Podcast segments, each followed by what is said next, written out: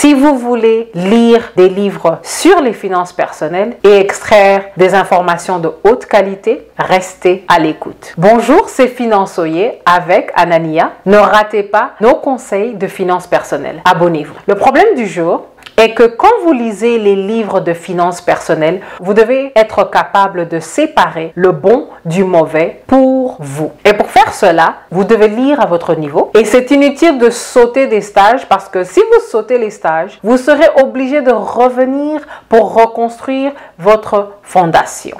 Vous devez aussi anticiper les changements de loi.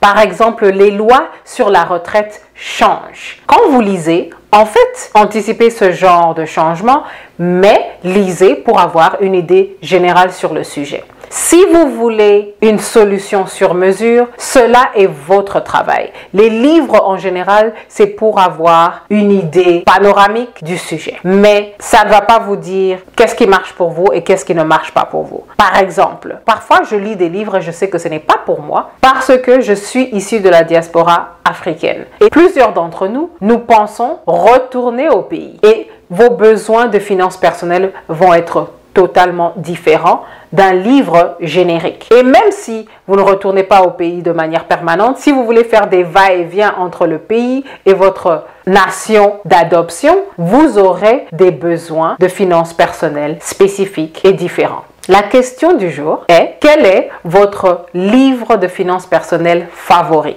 Partagez dans les commentaires.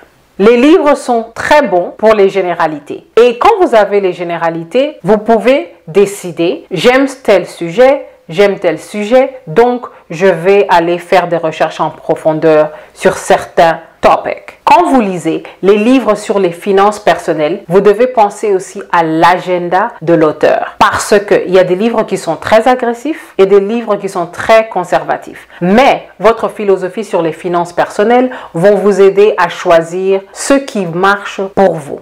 Parfois, les auteurs ont des agendas, mais ce n'est pas un problème si vous êtes conscient consciente de la philosophie que vous avez sur les finances personnelles. Parce que vous serez capable de voir que si par exemple un livre vous encourage à prendre trop de risques, vous pouvez décider si vous aimez cela. S'il y a un autre livre qui vous encourage à être très conservatif, vous pouvez voir si cela marche pour vous. Ou vous pouvez faire une combinaison des deux extrêmes et être juste au milieu. Je vous souhaite une bonne lecture et à la prochaine.